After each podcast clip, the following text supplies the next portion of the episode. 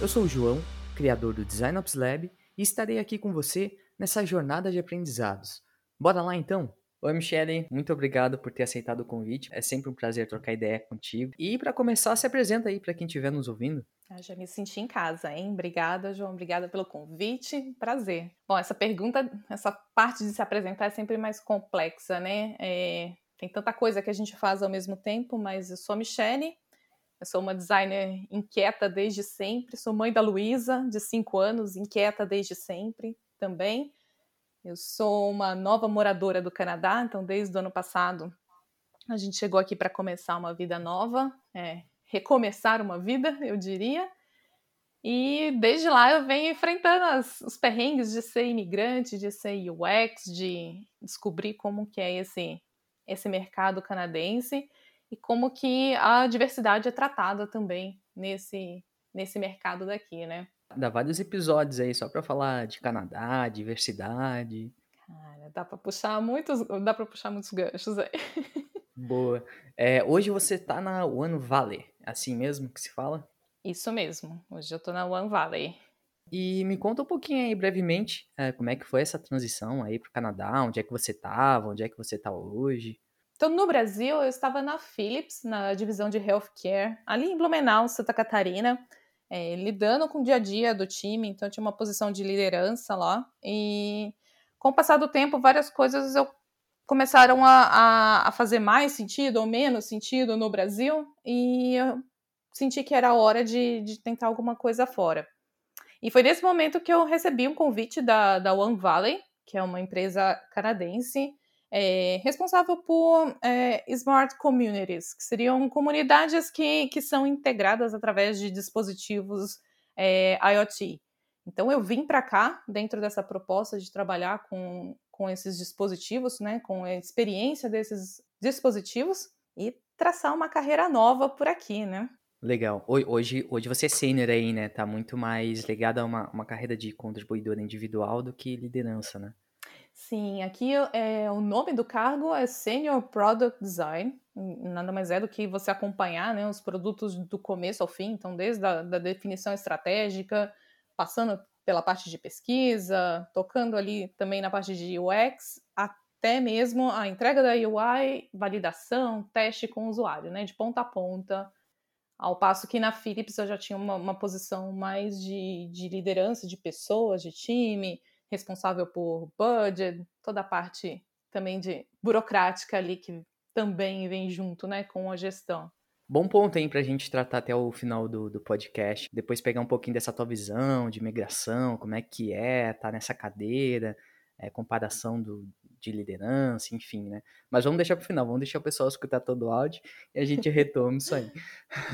Beleza, deixa eu te fazer a primeira pergunta, então. Como é que aconteceu a, a tua liderança, assim? E aí eu costumo perguntar também se ela foi algo acidental que acabou acontecendo ou foi algo que você planejou mesmo, assim, que era algo que você perseguia.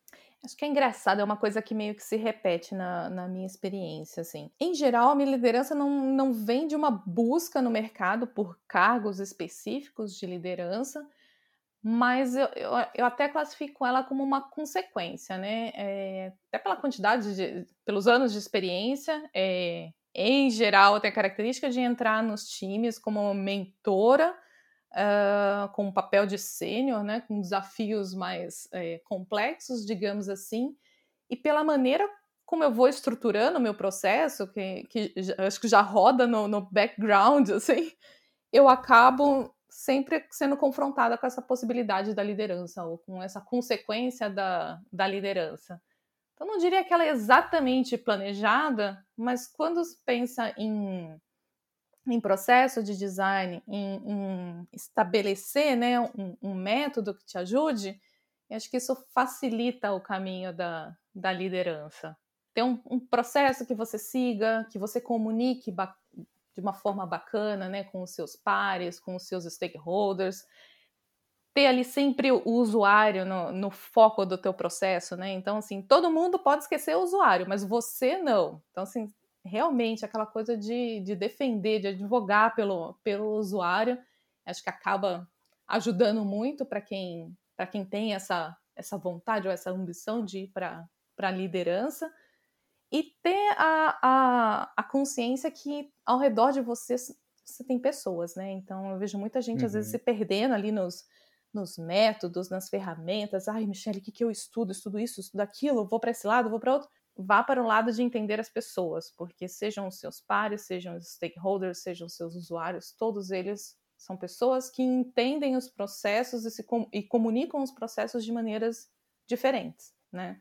Então, você vai ter ali que lidar com, com o dia a dia das limitações de negócio, com as limitações técnicas, ao mesmo tempo que você está defendendo o usuário, né? Como é que você vai ter uhum. sucesso nisso tudo se não for com uma comunicação bem bem eficaz, bem efetiva, né? Lá na Philips foi o teu primeiro, tua primeira experiência com cargo formal ali de gestora ou você já tinha tido outra experiência anteriormente? Com um nome formal e com tantas responsabilidades, a Philips eu apontaria como a maior experiência de liderança da vida, assim, né? Pelos níveis de complexidade, pelos níveis de liderança, gestão, próprio desafio de design também, né? Porque eu sou uma pessoa que vem dos crafts, né? Vem, eu venho da parte operacional de design, né? De colocar a operação de design para rodar.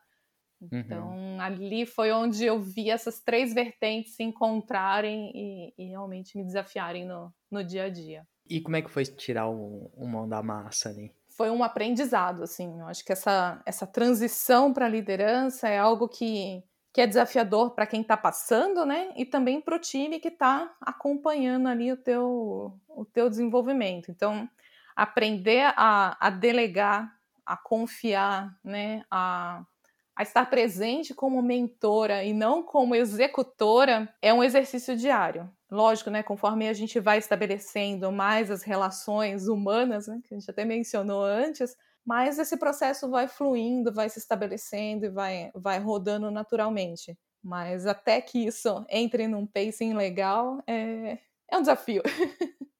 Com certeza. Isso me dá gancho até para te perguntar a segunda.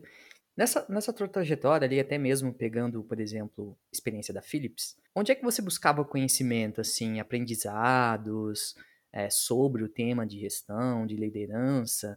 E, e até mesmo se você já teve alguma pessoa mentora é, na época ou tem hoje, enfim. Ótima pergunta, assim, eu, tive uma sorte gigantesca de encontrar, assim, pessoas incríveis na minha carreira, e acho que na Philips não foi diferente. Eu trabalhei junto com o Kleber Puchaski, que foi, assim, incrível a experiência, uma experiência única. Até hoje eu consigo voltar no tempo e, e, e trazer para minha memória algumas frases que dessa mentoria, né, desse acompanhamento bem próximo que, que o Kleber teve na minha carreira e de conseguir também adaptar, porque assim, o meu mentor, ele era uma pessoa muito diferente de mim, no estilo de liderança, no estilo de gestão, no estilo de fazer design e conseguir olhar para isso e, e neutralizar as diferenças e tirar os ganhos foi também um aprendizado incrível, sabe? Olhar para o que ele tinha de diferente falar, ok, eu preciso aprender como se faz isso.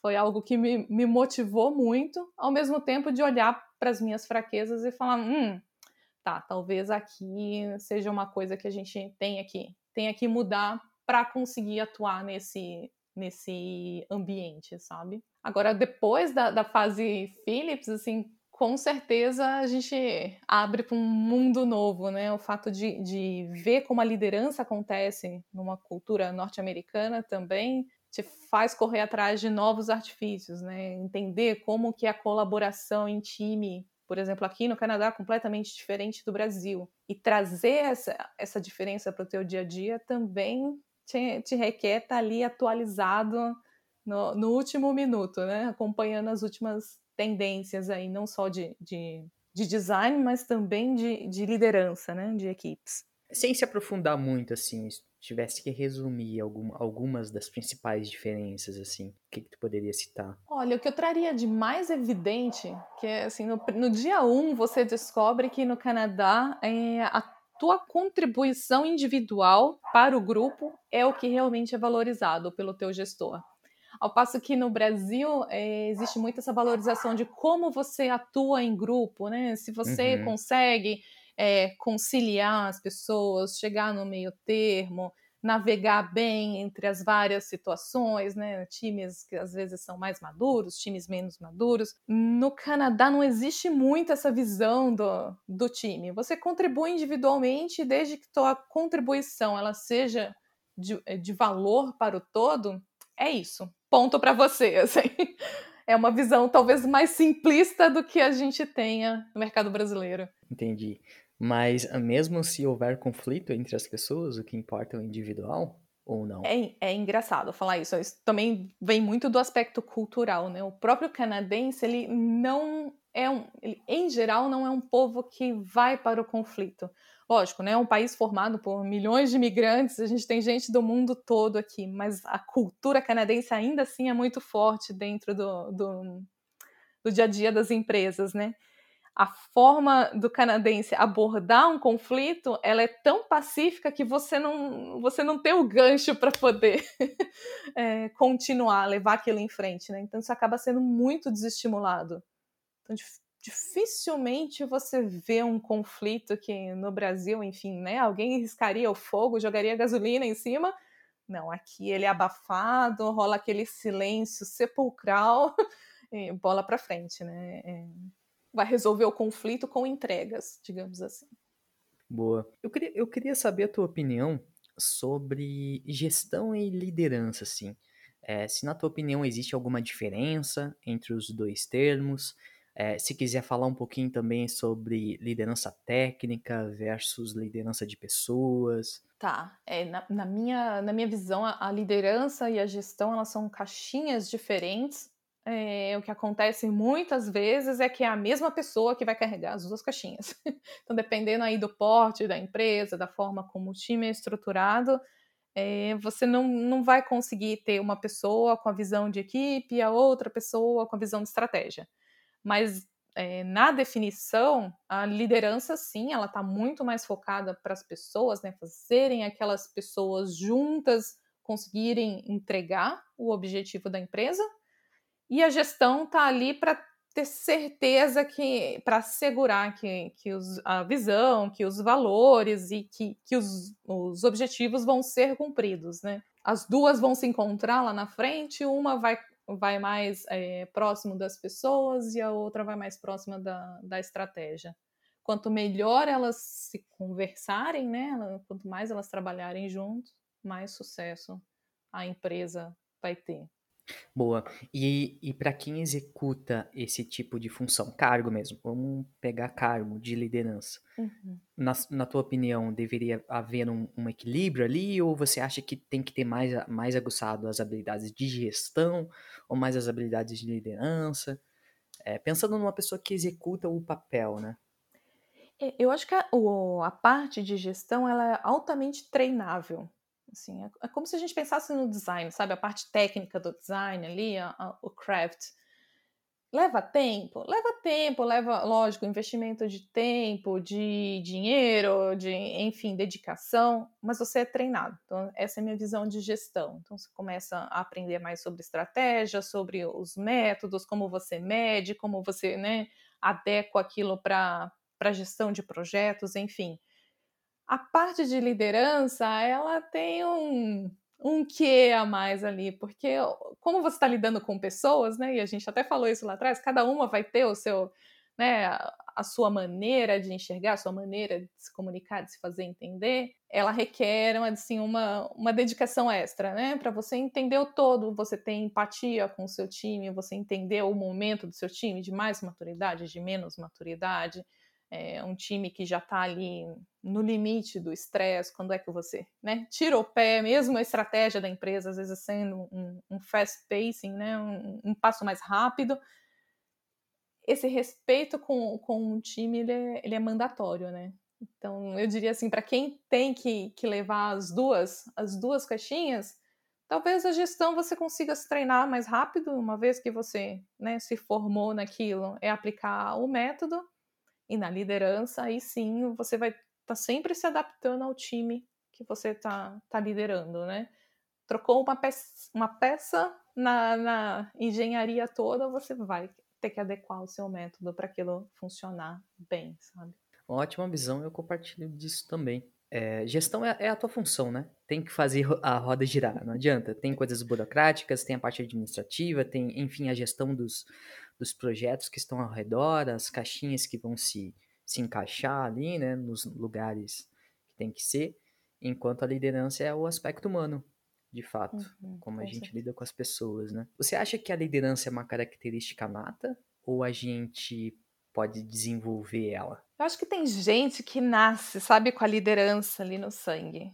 Mas isso não significa que uma pessoa que não nasça com essa liderança ali, ela não possa se desenvolver. Então, assim, é, é, de novo, é a quantidade de. é o investimento que você vai fazer. Talvez você precise investir mais no seu perfil de liderança se você não é uma pessoa né, que navega ali com certa, com certa facilidade. Mas eu acredito sim que a gente consiga não só polir uma liderança, mas como construir também, né, nos times, a partir do momento que as pessoas vão vão amadurecendo naquele time, ela consegue já assumir certas funções da, da liderança. Mesmo que ela não tenha isso nato, sabe? Muito bom, eu também acredito. Se fosse, se fosse por nascer assim, eu, eu não tava. eu, é, eu não tava onde eu tô. É, você vai aprendendo com o passar do tempo também, com as situações pelas quais você vai vivendo, com as pressões Exato. que você vai tomando, você vai polindo, né? Vai ficando menos difícil tá na posição uhum. de, de líder, né? Que e também... não necessariamente experiências profissionais, somente experiência de vida também. Esse é um ponto bacana para o Canadá também, né? É, pelo aspecto financeiro, social da, da, da, sociedade canadense, é muito difícil encontrar alguém aqui que queira ser líder. Porque no Brasil você tem um líder que ganha, por exemplo, o salário dele vai ser uma vez e meia de um funcionário, de um júnior, sei lá, duas vezes, né? Enfim, dependendo do lugar aí do Brasil, você vai pegar uma disparidade é, salarial muito maior, né? Dizer que um líder ganhe 15 vezes mais do que uma pessoa operacional chão, chão de fábrica. No Canadá, no máximo, no máximo, mas muito, ele vai ganhar uns 20% a mais. Não existe essa diferença salarial absurda entre as faixas, né? É, por aqui. Então tem muita indagação assim, mas por que, que eu vou assumir uma posição de liderança se, como sênior, eu consigo ter né, menos preocupações? Às 5 horas da tarde eu vou embora, né? Curtir o verão. Então, assim, é mais ainda você tem aquela pessoa que né, gosta de, de ser líder, gosta de, de para essa parte da, da, da, lida com as pessoas, né? Separa um pouco essa questão salarial, evoluir na carreira, me dei bem na vida, de ser um uhum. líder. Olha, esse, esse é um ótimo ponto, hein? Eu acho que vamos ter que se segurar para não ficar falando só sobre isso agora. Nossa, essa foi a filosofia da última semana até chegar na. Nossa, decisão, nossa. Isso, isso muda, assim, a, a, é de fato, realmente, a forma de pensar. Por que, que eu vou querer ser líder? Tem um, porque é uma incomodação, né? Cara, é, é, é, muito, é muito problema, meu. É muito problema. É, é, outro, é outro rolê, né? Outro rolê. É, isso pode ter a mesma, a mesma, a, mesma carreira exponencial, digamos assim. Não precisa estar se preocupando nesse, nesse aspecto em Y ali. Pode botar teu fonezinho de ouvido, focar ali na, no craft, feliz. E eu, e eu vou te dizer uma coisa que é até triste, viu? Porque no fim você vai ver que a tua empregabilidade como no craft é muito maior que a tua empregabilidade como lead. Você precisa de um uhum. lead para 15. Vamos, sei lá, não pegar uma equipe muito grande sim, aqui. Sim. Precisa de um lead para 15. Então você tem 15 vagas de, de craft e uma de lead, que vai ganhar um pouquinho a mais sim. do que os outros, se tanto, né? Sim, sim. É, aqui, aqui no Brasil é, ainda tem muita romantização, assim, de liderança e tal. É, eu não culpo as uhum. pessoas por causa disso, porque é exatamente isso, assim. A gente está muito engessado ainda nessa, nessa ideia de que cargos de liderança ganham mais e tal. E se for pegar, é, geralmente é, né? Se for pegar ali, geral, geralmente vai ser. Só que as pessoas esquecem também que tem a carreira dela, a parte técnica também tem que ser genuína quanto a parte de, de liderança também. É porque são outros aspectos bem diferentes. Uh, então eu acho que a gente está ainda amadurecendo aqui o mercado brasileiro em relação a isso. A disciplina como o UX como um todo está amadurecendo, uhum. né? Então todo mundo quer virar líder agora, todo mundo quer mexer com design system, todo mundo quer ser design ops. Então ainda, ainda há uma, uma bolha ali, né? Uh, mas eu, eu sempre comento assim que a carreira técnica tem que ser genuína como a carreira de liderança também. E se quer ir para a parte de liderança, beleza, é porque você quer lidar com pessoas e, enfim, vai desenvolver outro guarda-chuva de habilidades, mas que as mesmas oportunidades têm que estar no técnico também, né? É, acho que conforme a carreira vai amadurecendo em UX no, no Brasil e aqui também, é, cada vez esse guarda-chuva vai ampliando e vai te dando possibilidade de permanecer na carreira Y, né? De, de ir para a parte técnica, sem uhum. necessariamente isso impactar financeiramente na tua, na tua vida, né? Exato. Isso, isso, isso é bom, né? Isso é muito interessante. Mas você vê, até pegando esse gancho aí, é, já que as pessoas têm essa concepção de que não necessariamente você vai ganhar mais por cargos de liderança e tudo mais, com quem você já teve contato de líderes aí, uh, você vê muita diferença de atuação do, do Brasil e tal? Eu diria que é brutal a diferença, assim. Do, também é uma coisa que, se a gente voltar, né, que a forma de contribuição é diferente, da forma como a gente está acostumado no Brasil. Então, assim, o choque cultural já vem ali no, né, de cara, não pede nem licença, já vem o choque e você fica, bom, que eu deveria, né? Como eu deveria reagir a isso? Então, assim, é, é até engraçado estar tá na posição de liderada e eu tenho que me segurar, assim, no sentido de olhar a gestão olhar a liderança e não partir para aquele caminho comum que seria, ah, deixa eu julgar melhor ou pior do que eu faria. Não, é diferente, é um contexto diferente, é um contexto cultural diferente, é um contexto social diferente, né? Então, a, as coisas que os, os, designers valorizam no Canadá não necessariamente são as mesmas coisas, né? E até as referências, é, é, é engraçado essa questão de mudar a referência, né? As nossas referências de, de design no Brasil, elas não são as mesmas é, referências canadenses. E não estou falando que as nossas são ruins, não. Assim, eu fiquei muito feliz de ver o nível de maturidade de UX no Brasil, pelo menos dentro da bolha ali que eu vivia na, na Philips. Quando eu, eu comparo, eu falo: caramba, a gente estava realmente, a gente está na direção certa.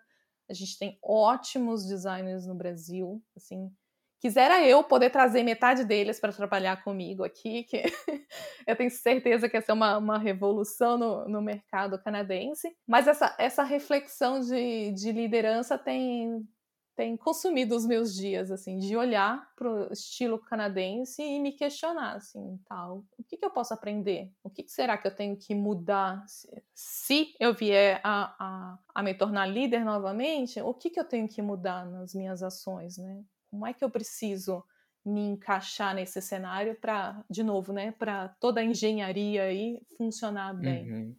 Sim, porque se é uma cultura de entrega individual ali, qual vai ser a entrega do, do gestor ali, né? Exatamente, esse é o ponto, que no Brasil a gente é mais desafiado como líder, porque você tem todo um, um time para gerir um conflito, para gerir o conflito, ele, né, até pelo nosso ambiente latino, sabe? Aquela coisa de falar uhum. e todo mundo fala, um interrompe o outro e tá tudo bem, e a gente, né, no fim sai todo mundo pro happy hour. Isso não existe no Canadá, né? Não existe o happy hour, assim, é uma coisa bem informal. Outra, a pessoa fala o quanto ela quiser e você senta e espera, você não interrompe, né? Então você já mudou de ideia, você não conseguiu ali fazer o gancho e, e enfim, né? Toda essa essa colaboração que a gente vê muito ativa no, no, nos times brasileiros, né? Muito bom. Quais os maiores aprendizados, assim, citar pelo menos um, assim, que foi um grande aprendizado teu nessa tua jornada aí de, de líder e tal? É, eu acho que essa questão de lidar com pessoas muito diferentes. Então, assim, não vou nem, eu vou nem fazer a, a ponte aqui para o Canadá, eu vou fazer dentro do, do, próprio time da Philips. Eu acho que foi uma ótima escola. Tinha gente do Brasil inteiro, então a gente estava ali em Blumenau, mas eu acho que de Blumenau mesmo a gente teve uns dois, três designers. De resto, era gente do Brasil inteiro que vinha para fazer parte do time, né? Então, vinha do norte, do nordeste. É, eu fui de, de Campinas para lá. Então, cada um que vem, vem trazendo a sua bagagem, o seu entendimento de design, os seus valores, os seus princípios, e a gente precisa fazer aquilo funcionar junto, né? Então, acho que o maior aprendizado que eu tive é esse olhar para o outro e não classificar. Tipo, ok, a gente vai ter que fazer isso funcionar, cada respeitando o valor de cada um, o valor conjunto do time precisa sobressair, sabe, mais do que o aspecto individual. E que faz um ótimo contraponto, né, com o que a gente estava falando do Canadá, que aqui também cada um vem de um lado, né? Cada um vem de um canto do mundo e migrou para cá. E ao mesmo tempo que você tem, os canadenses, um, os norte-americanos. Como é que você balanceia uma pessoa que tem uma, né? A gente é, tinha no time gente vinda do Líbano, é, gente vinda de, de outras áreas do mundo, até com guerra, com toda uma parte muito mais complexa como é que você entende que essa pessoa tem um valor de vida completamente diferente de alguém que cresceu numa sociedade né, igualitária como a canadense, num país desenvolvido, enfim, uhum. né, é bem difícil de pensar, né? Sim, sim é, é, bem difícil de pensar até como... Como é que não, você não vai pensar no, no, no coletivo, né, no resultado coletivo, sendo que a, sendo que a cultura é muito mais uh, entregas individuais ali, né? Dá, dá um bom nó na cabeça, né? Dá um nó na, dá um nó na cabeça, né? É, de alguma forma, as pessoas aqui elas acabam nessa contribuição individual, que eu sinto que elas são não mais responsáveis, né? Mas elas abraçam o todo já contando que ninguém vai ajudá-las. Então, assim, se eu hum. tiver uma dúvida, eu vou ter que dar conta daquilo sozinho. Isso é muito engraçado. No dia a dia do Entendi. Canadá é assim. É, você tem metade da informação. Ninguém, ninguém aqui, assim, no serviço público, no hospital, em qualquer lugar te dá a informação completa, te dá um pedaço. O outro pedaço você já assume que você vai ter que descobrir sozinho. Que é muito diferente do Brasil, que a gente vai, quer ajudar, faz mentoria, né? Pega o Júnior lá, coloca ele em vários projetos para ele aprender, para ele se expor à diversidade. Assim, é, é um jeito. De novo, não é certo nem errado, mas é completamente diferente sim, sim. de tratar a, formação profissional, né? É, eu teria que aprender bastante, porque aqui o time é, é, é cara, a cultura do time é toda voltada para suporte, assim, sabe? É, levanta a mão quando, quando precisa de ajuda e, enfim. Mas não é certo ou errado, né? É sim, é pontos sim, de vista. papel de olhar e não julgar, né? Tipo, de exato, certo e errado. Exato. É só uma característica. E... O que eu garanto que o contrário também seria, né? Imagina uma pessoa vir aqui no Brasil e ver como, como é. Acharia muito diferente também. É engraçado, porque na Philips a gente tinha essa experiência, né? De, de, de vez em quando vinham os designers de outros estúdios participarem ali do nosso dia a dia, e aí você via que aquilo era, de alguma forma, até caótico para eles, sabe? A forma como operava o time, de, nossa, de repente há um sentado na mesa do outro, e aí você tinha pares desenvolvendo junto, juntos ali no, no, no Glass Wall e ele falou assim: Meu Deus, mas peraí, o que está acontecendo, né? Então, se você. Agora eu consigo fazer esse paralelo, né? Imagina, o cara está acostumado a sentar no quadradinho dele, Sim. botar o fone de ouvido e resolver o problema isoladamente. Sim. Ele vai lá, testa com o usuário, mas talvez ele tenha alguma cerimônia com outro designer para validar ali, alguma coisa, mas é pontual. Enquanto que a gente estava, sei lá, se tem dois designers num projeto, eles vão trabalhar junto, eles vão entrar quase em simbiose ali no processo, né? Da, Uhum. Mas eu acho que tu resumiu bem quando comentasse o caótico. Eu acho que deve ser isso que pensam mesmo. O que não deixa de ser muitas vezes, tá? Tem isso também. E tem o fato de que o caos nem sempre é ruim, né? O caos nos prepara para muita coisa que, quando você vê essas sociedades mais estruturadas, ou, enfim, né, como a gente estava falando, países de primeiro mundo, o caos às vezes assusta. Enquanto uhum. que para imigrante, né? Ah, o imigrante que sobreviveu ao primeiro ano de imigração, ele dá conta de muitos caos na vida. E o que, que tu faria de diferente na jornada, se pudesse citar algumas coisas? Olha, eu gosto de falar que eu tenho muito orgulho da minha jornada, assim. Cada vez que, que eu caía, ou que, né, a gente às vezes fala assim, ah, o fracasso de, de, de um projeto, um fracasso de uma escolha, ele sempre acabava contribuindo para o sucesso num, numa outra oportunidade, né? Acho que se eu pudesse fazer alguma coisa diferente, eu teria estudado mais sobre gestão, né? A gente até falou que é uma parte que você consegue se preparar, você consegue se treinar. Eu teria estudado mais, eu acho que como designer, a gente acaba sendo meio, meio ingênuo, né? Pensando muito na, na, beleza das coisas, cores, teoria das cores, das fontes. Não que esteja errado, mas se a gente pensar na forma como o mundo é, né? Como a gente trabalha para negócios, eu teria sido um pouco mais assertiva nesse, nesse estudo, sabe? Na, na, burocracia do dia a dia. Como é que eu ficaria tão boa nessa burocracia que eu conseguiria fazê-la em um estalar de dedos? né? E teria mais tempo para me dedicar aí à parte divertida do design. Legal. O meu já foi ao contrário, a parte de gestão operacional mesmo, né? Projetos, enfim, foi mais simples. Obviamente que eu tive que aprender muita coisa, eu continuo aprendendo, mas foi mais simples do que o, o aspecto pessoas, sabe? Porque eu venho do background de tecnologia, né? Eu sempre comento, a galera já deve quem já ouviu os outros episódios já deve saber isso, né, de cor. E foi muito difícil, assim, para mim, é, me desenvolver mesmo, a minha oratória, se relacionar com gente mesmo, sabe? Você tá é, indo muito, muito bem, cara. Você tá muito bem.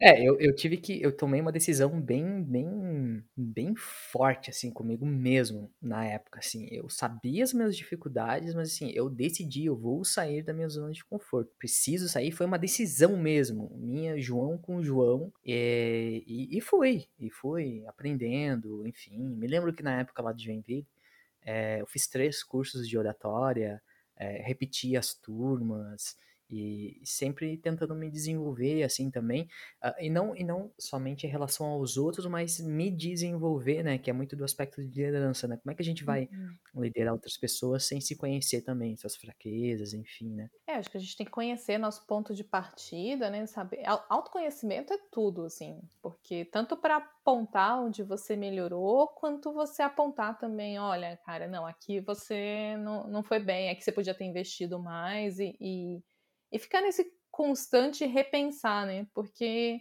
os valores eles mudam conforme a gente vai envelhecendo, conforme a gente vai tendo mais experiências e não só profissionais.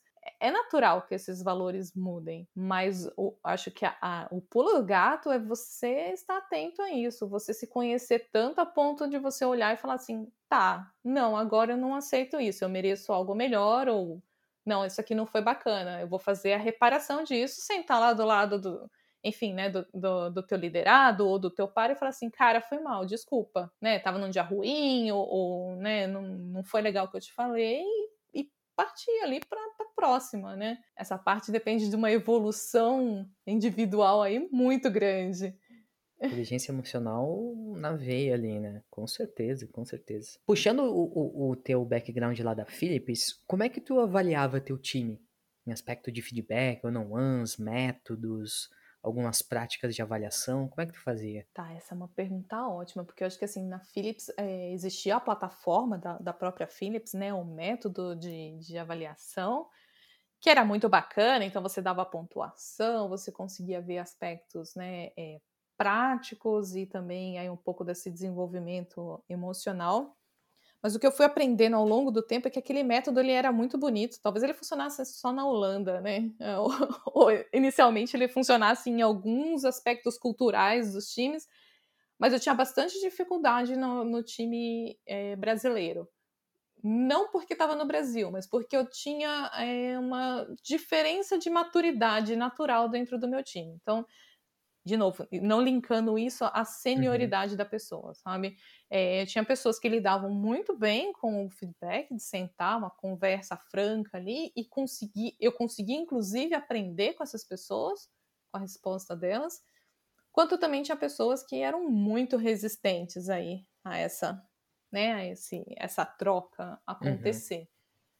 Então, eu diria que num time bem maduro, eu gosto muito das técnicas de avaliação 360, em que você acaba fazendo parte desse, desse conjunto também, de você avaliar os seus liderados e seus, seus liderados te avaliarem, mas eu ficaria muito atenta à maturidade, porque se você aplicar essa técnica num time não tão maduro, você pode ser traído pelas métricas, de repente você começar a trabalhar coisas que não são reais. E aí, para esses times menos maduros, eu acho que não existe nada melhor do que a conversa franca e sincera, sabe? Uma coisa de sentar e falar assim: olha, precisamos melhorar aqui. E, de novo, né? Você coloca ali o que nós precisamos melhorar, qual, quais são as tarefas, quais são as responsabilidades, qual é o teu prazo para avaliar aquilo de novo, algo plausível, né, que a pessoa consiga alcançar naquele período e volta a conversar depois do tempo. Não é aquela conversa que você tem no começo do ano, aí você vai conversar de novo com a pessoa no fim do ano, olha, você não atingiu um abraço, né? É, foi. E uma outra questão é, são os one-on-ones constantes, né? E, e, é engraçado que isso até trazendo pro para o Canadá, né? É, o one-on-one não pertence ao, ao gestor, ao líder. O one-on-one é do seu liderado. É ele que vai conduzir que que, sobre o que, que ele quer falar? Ele quer falar sobre um projeto? Ele quer falar sobre uma questão pessoal? Ele quer falar sobre uma evolução na carreira? É virar um pouco a, a, a mesa que a gente tem de que, ah, não, o meu gestor mandou eu fazer isso. Não, o seu gestor ele, é uma, ele precisa ser uma escuta, né? uma escuta ativa. O que você, como liderado, gostaria que seu gestor te ajudasse, né? Eu acho que isso foi uma mudança assim de, de paradigma bem grande, em que veio da Philips e até hoje eu consigo, mesmo não estando na posição de liderança, chegar no meu one-on-one e pontuar uhum. para minha gestora o, o que, que eu tenho de ambição de carreira, se ela vai conseguir me proporcionar aquilo, se ela não vai conseguir e qual que é o plano né? Nesse caso, a médio, a longo prazo, enfim. Muito bom. Sabe que isso é questão de perfil também, de cada um. Eu concordo com tudo que você falou, tudo, assim. É, eu sempre, eu, o meu perfil sempre, independente de liderança ou não, eu sempre fui muito direto, assim, falava abertamente, ah, eu quero isso, eu quero esse caminho aqui e tudo mais. Não precisava me perguntar, eu sempre levava. Mas sabe que é, eu tenho, eu tenho percebido, assim, também, que vai muito de perfil. Tem pessoas que gostam de, putz, me mostra a, a trilha que você quer para eu ver se eu consigo seguir. E algumas pessoas também não se sentem confortáveis de trazer essa franqueza. Mas, de novo, eu acho que a gente tem que, de forma resumida, assim, varia muito de, de perfil para perfil, sabe? Tem até, e é engraçado porque eu concordo também, é perfil e você já consegue saber também na primeira conversa como é que você vai lidar ali, né? É, como é que vai ser seu estilo de liderança para uhum. com aquela pessoa eu gosto muito de ser a pessoa que, que provoca. Não no sentido de que vou ficar fazendo aquela pessoa ficar desconfortável para sempre até que ela mude no, no, né, e entre numa outra caixinha. Mas às vezes, dependendo do teu, da tua maturidade, você às vezes não foi exposto aquilo para saber que poderia ser diferente, né? Então eu gosto de trazer uma provocação e de novo, isso para você funciona? Foi legal? Como você se sentiu? Então, acho que isso também é bacana quando você compartilha a tua liderança com outra pessoa. Vamos dizer, num evento, num workshop.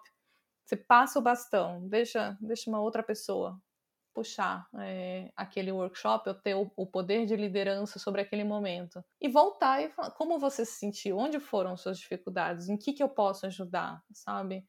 É, é uma provocação, é um desconforto, sim, mas é aquele desconforto, sabe, com tempo medido, meio frio, assim, você fala, tá bom, você vai passar aí um aperto na vida por 20 minutos e depois a gente vai, vai voltar para um lugar confortável, tá tudo bem. que pode também ser visto como uma ferramenta de, de desenvolvimento. Né? Sim, sim. Mas você sabe que às vezes até a pessoa pode nem ter tido nenhuma experiência com alguma pessoa líder que desse abertura para a pessoa falar, sabe? Uhum. E como é que ela vai falar assim? Né? Deve ser até meio estranho. É, se a gente pensar pessoas que trabalharam como unicórnio de design, né? Sempre trabalharam solitárias e responsáveis do projeto de ponta a ponta, né? Elas só não tiveram a oportunidade de ter um one-on-one porque não tinha uma segunda pessoa trabalhando com elas, né? Ou o gestor era de uma área de engenharia, ou né, áreas correlatas que a gente sabe exato, que acontece exato. super na área de UX o teu líder não é uma pessoa que entende o que você faz. Então, como é que você vai conversar com ele se ele não te entende, né? É, acho que va vale a provocação. Se você tiver a sorte, né, de, de ter um, um, um, líder que, que vem, que você admira, que você quer aprender, nossa, é, use esse momento para extrair o máximo de informação. É verdade, é verdade. Eu, eu, sou bem crítico, assim, em relação ao mercado. Eu acho que tem muita gente boa, assim, em posição de liderança também, mas liderança mesmo, assim, uma boa gestão, uma pessoa que se preocupa genuinamente ali com, com as pessoas, infelizmente é raro, sendo bem sincero, tá? Eu gostaria que fosse diferente, mas eu sinto que não é simples de se achar, assim. Eu acho que, e eu nem culpo as pessoas por isso, eu concordo que seja bem difícil de achar e o ambiente empresarial, corporativo, talvez ele não estimule isso, sabe? Concordo. É... da, isso me fez lembrar do, desse meu mentor. Uma vez a gente foi para uma reunião super crítica, assim, e pela, pela própria complexidade do ambiente de healthcare, né? Você lida com médicos e a gente tinha projetos fora do Brasil, então aquela reunião que você sabia que tinha diretor, você tinha vice-presidente, né? Vamos fazendo imensas camadas corporativas. E eu lembro que ele sentou do meu lado e só falou assim: observa o comportamento, depois a gente conversa. E aí aquela reunião que você fala assim, meu Deus, as pessoas vão se matar aqui, né? Socorro, chamem o RH que não vai dar certo. E no final ele falou assim, olha, Michelle, observou? Então tá, tem um livro aqui para você é, ler. E aí ele me passou a arte da guerra. Assim, meu Deus, cara, como assim?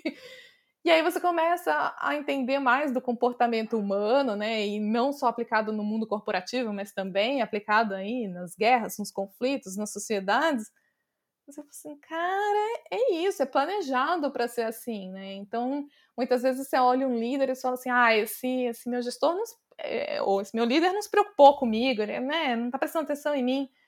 Existe uma complexidade no ambiente corporativo que às vezes a gente, como liderado, não consegue enxergar também, né?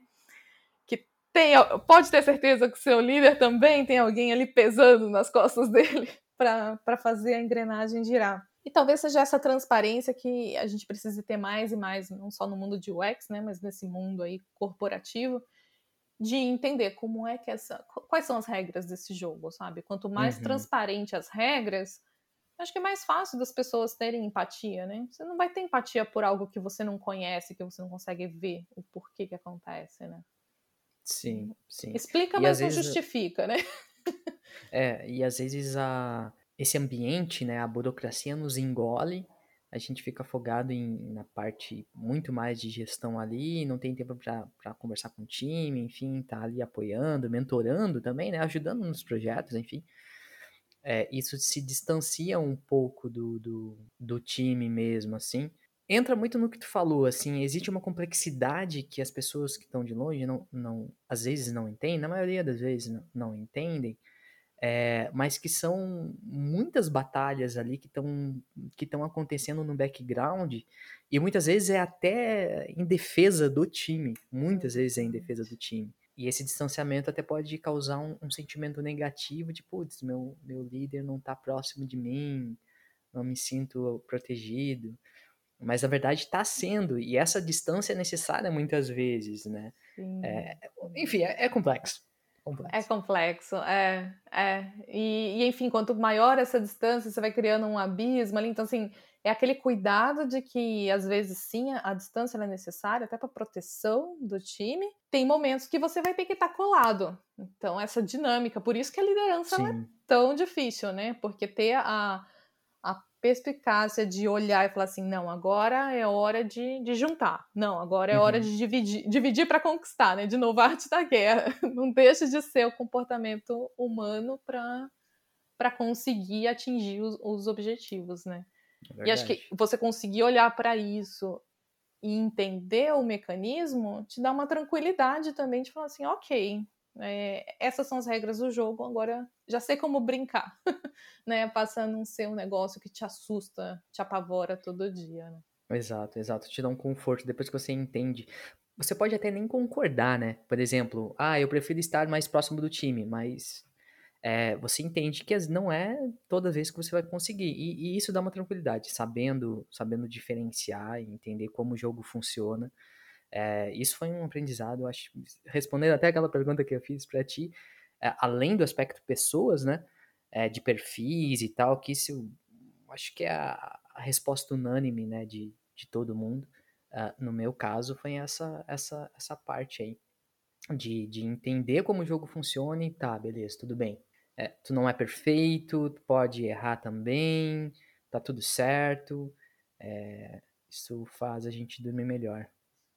E acho que até um gancho aí que eu, eu costumo falar disso, né? Dentro dessa minha briga na diversidade, dentro das empresas e, e trazendo aí para né, o pacotinho que eu entendo, o mercado deveria se beneficiar mais das mulheres mães, sabe? Porque quando você se torna mãe, você acaba tendo que fazer isso, querendo ou não, vai fazer parte do teu dia a dia, né? E quando você olha para isso e olha para o time, não que você vai ser a mãe do seu time, mas você já aprendeu a, gerenciar o caos, né? Você já gerencia o caos todos os dias para conseguir dar conta de chegar no fim do dia.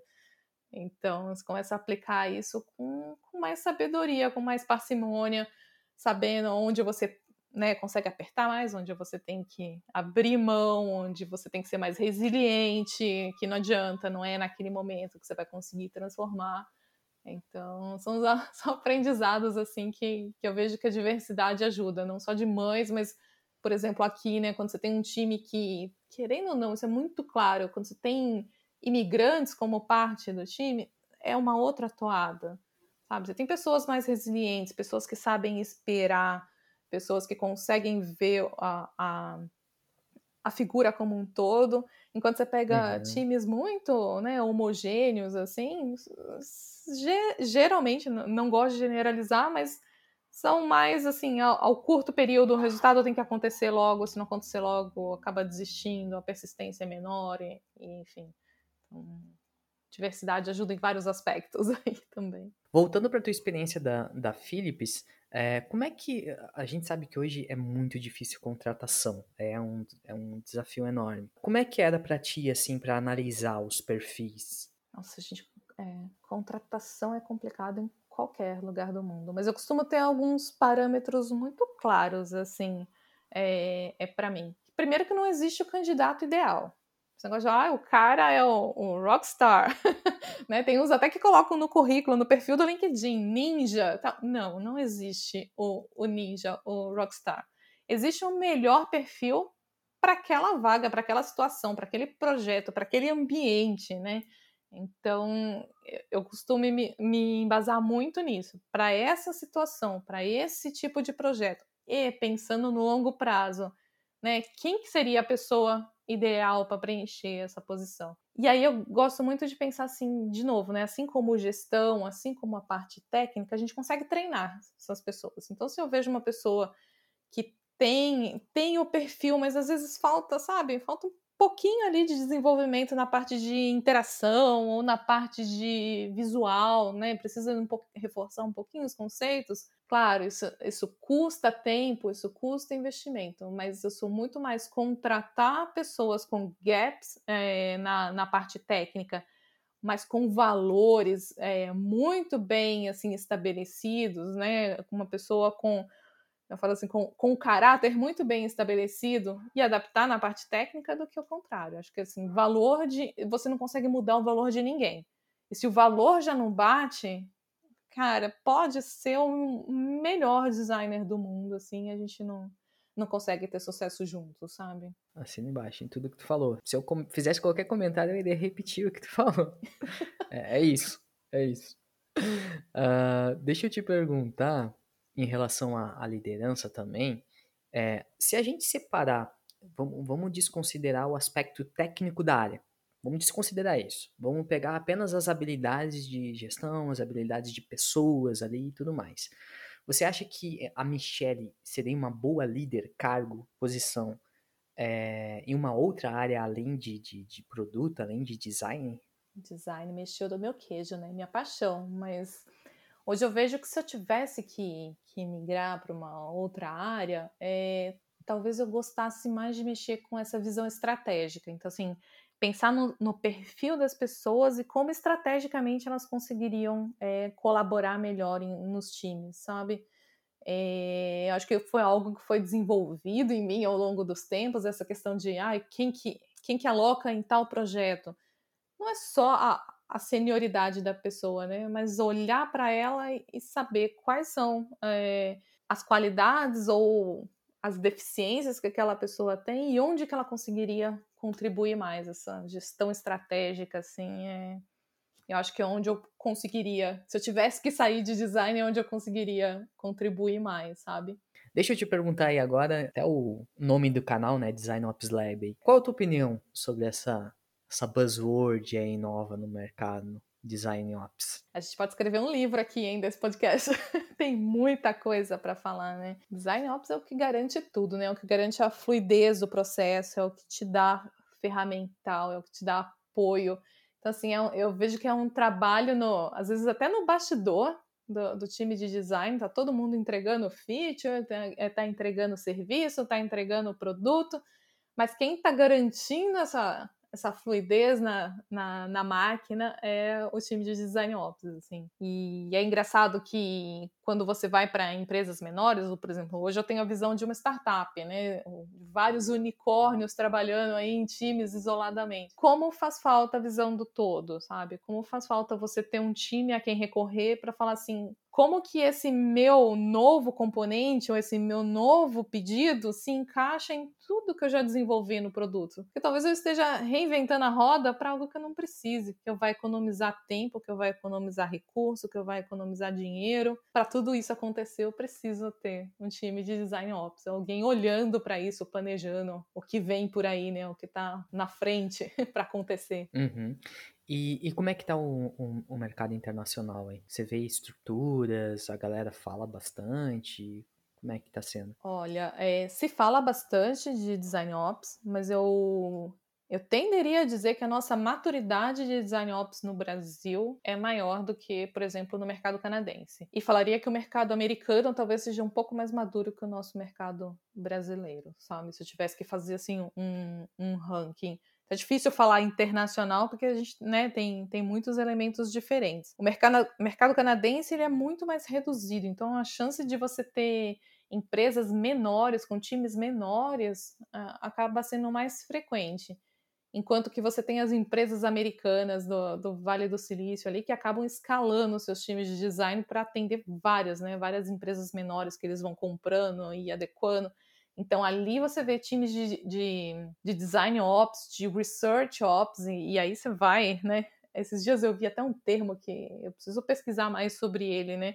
Que é um staff ops. Eu gente, como assim eu vou ser um staff designer? Né? E, e aí vão abrindo carreiras novas que eram inimagináveis, né? Que aquele guarda-chuvinha de UX, ele não para de crescer, assim. Acho que essa, essa maturidade do design ops, ela acaba influenciando diretamente na maturidade de UX. Mas aí deixa eu fazer uma pergunta polêmica aqui em relação a, a esse tema. Se a gente está falando agora de design ops e muito do que tu falou aí, quem é que cuidava disso antes do termo nascer, na tua opinião? Assim, quem é que cuidava disso? Acho que a gente tinha uma responsabilidade meio dividida, né? Não sei, a minha visão é que a gente tinha muito mais unicórnios, né? Então, uma pessoa só cuidava do, do design de ponta a ponta, então ela, com a cabeça dela, ela acabava eh, garantindo essa fluidez. Só que eram uhum. times menos escaláveis, né? Ou produtos menos escaláveis. Nossa, mas aí vai revelar a idade, né? Mas se a gente falar lá atrás, antes de o UX nascer, a gente tinha o, o web designer e a gente tinha o webmaster. E aí o webmaster era a pessoa que, né, dava visão do todo. Então ele tinha lá um pingo de designer, um pingo de, de dev, um pingo de, de, da parte de administração de redes. Não que essa pessoa de design ops ela seja um, um unicórnio, né? Mas ela é essa pessoa que garante a visão do todo. Se a gente voltar no tempo, será que o nosso antigo é... webmaster era essa pessoa que, que cuidava da visão do todo? E tem muita, tem muita função de ops também que, que acaba caindo no, no na, na, própria gestão, na liderança, né? acaba fazendo o uhum. ops, né? É, porque tem que fazer a, a, roda girar da forma mais eficiente possível. Então, né, obviamente vai trazer métodos, enfim, é, o aspecto de pessoas ali também, carreiras. Se a gente for separar isso tudo, né, que hoje a gente está delegando para ops, são coisas que estavam no nosso guarda-chuva, né? E agora, deixa eu te perguntar, é, eu ia dizer que é a última, mas não é a última, é a, é a penúltima. é, para quem está começando, assim, ou, ou, enfim, se quiser dar uma dica geral, uh, quais são os pilares de uma liderança eficaz, na tua opinião? Só para só concluir é, esse assunto de liderança, para tu dar dicas, enfim, porque muita coisa a gente já falou aqui, né? Obviamente. É, mas se for resumir, assim, como que tu orientaria a pessoa? Acho que um princípio básico aí que, que até norteou um pouco da nossa conversa é, é essa coisa de ser fiel aos seus valores, né? Então, assim, estabelece os seus valores como, como designer, o que que, o que, que é importante para você, o que, que, você não abre mão, né? E, e pensando naquela estrutura que a gente mencionou também, então, assim, de processo, né, ter um processo de design, comunicar esse processo. Então, assim, às vezes a gente esquece de comunicar. Vamos falar de maneira generalista, né? A forma como um dev se comunica é diferente da forma como um designer se comunica. Então, assim, você precisa fazer o seu processo ser entendido por ele. Então, se comunica na linguagem dele, explica o que você está fazendo. Não é mágica, né? Não é feitiçaria, é um uhum. processo, né? E a mesma coisa para os seus líderes, se seus líderes são de áreas não relacionadas a design. Tenha uma comunicação eficiente. Então, às vezes, a gente perde um pouco nos nossos sonhos de um design perfeito, né? É, de um serviço perfeito. Mantenha a sua comunicação efetiva. Então, assim, o que, que vai trazer de resultado? Foca no resultado, sabe? O que, que a empresa vai lucrar? Eu sei que é uma parte chata, da gente pensar, mas assim, o dinheiro move o mundo. O que, que o seu design vai trazer em termos né, de dinheiro para aquela empresa? Mantenha o foco ali, resultado, né? E acho que é o último pilar, assim, saiba viver em sociedade, né? Saiba viver no time. É, mesmo aqui no Canadá, em que você tem essa contribuição individual, cara, eu nunca me arrependi de manter um bom relacionamento, né? De manter uma conversa franca, direta é, de oferecer ajuda, é, mesmo nas limitações aqui, né, que, que as pessoas às vezes não pedem por ajuda, saiba se colocar disponível, né? Saiba se uhum. portar em ambientes diferentes. Às vezes dá o passo para trás e fala assim, cara, não, eu preciso observar o todo antes de tomar uma ação, né? É, saber se colocar também é, é bem importante, assim. Eu tenho certeza que respeitando assim essas três, essas três trilhas, os resultados assim vão ser incríveis. É, antes de ser um bom profissional, seja um bom ser humano, né? Exatamente. Acho que isso resume, resume muita coisa, né? Boa. Show de bola. E agora para fechar, como prometido, para quem tá aí ó, até o final, uh, resume aí pra gente. Como que você vê a, a, sua, a sua carreira agora de ter tido uma experiência toda complexa ali de gestão no Brasil e tudo que a gente conversou até aqui. Hoje atua numa, numa carreira muito mais de contribuidora individual, que não depende exclusivamente de uma, de uma cadeira de gestão para ganhar rios de dinheiro, ter essa discrepância que tu comentou. Como é que tu vê isso assim, de forma resumida? Pergunta polêmica, hein? Vamos lá. É, eu acho que é, é é uma inquietação, assim. Vir de um ambiente complexo e chegar num ambiente, eu diria, com diferentes complexidades, né? Então, assim, os desafios são diferentes, talvez a complexidade esteja muito mais associada ao fato de estar num país novo, numa, né, me comunicar o dia inteiro numa língua que não é a minha língua materna, encontrar os termos, não só técnicos, né, mas as sutilezas para conseguir me fazer é, ser entendida do jeito que eu realmente quero é algo que no dia a dia eu preciso estar tá, tá equilibrando ali. Então, assim, é, não vou mentir que a complexidade de um ambiente de, de healthcare, né, né, de ter que lidar com diferentes times, com enfermeira, com é, farmacêutico, médico, ao mesmo tempo que você olha para um, uma, uma empresa grande, né, como, como é a Philips, 70 mil funcionários, tá? Como é que eu vou conseguir navegar nesse ambiente? E você compara com uma. Quando eu cheguei na, na One Valley, eu fui a quinta, sexta pessoa a chegar aqui. É, um mês depois, estávamos em 50. Então, assim, foi uma evolução muito rápida.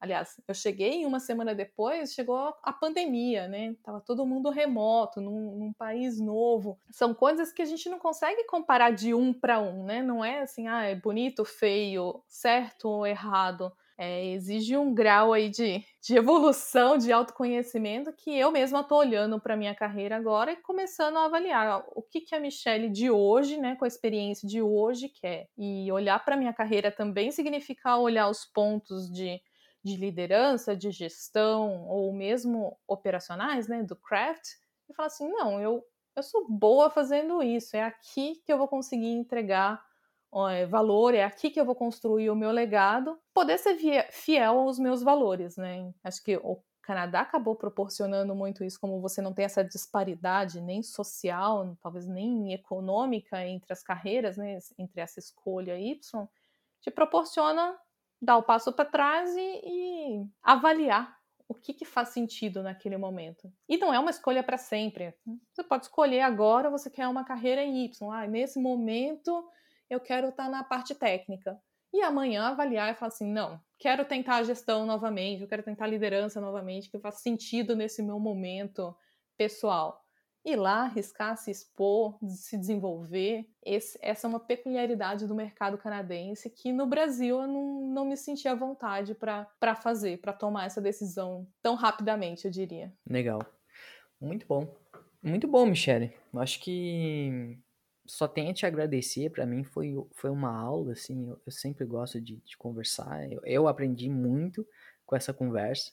É, gratidão mesmo pela participação e é isso. Nossa, eu que agradeço, assim, é sempre bom conversar, trocar uma ideia, ver como, como o mercado no, no Brasil tem evoluído. Acho que para quem está fora, assim, não, não só aqui no Canadá, tenho certeza que, que o pessoal ao redor do mundo olha para o Brasil com aquele orgulho, assim, de cara, nossa, a gente está indo muito bem, sabe? Você tem uma disciplina que a gente está mandando muito bem na área de design, assim de novo, né, agradeço a oportunidade, acho que mais e mais a gente tem que ter espaços como esse para discutir, para trazer novas ideias, para ouvir outros líderes, para uhum. aprender. Então, assim, não é porque uma pessoa está na posição de liderança que ela não tem mais a aprender. Pelo contrário, né? Tô super curiosa para ver os próximos episódios e aprender mais ainda. Muito obrigado, valeu. Valeu. Acesse o site designopslab.com Lá você vai encontrar ferramentas, artigos, cursos, ou se quiser se conectar comigo, será um prazer trocar experiências. Espero que tenha curtido e se fizer sentido, compartilhe. Um abraço do JV, valeu!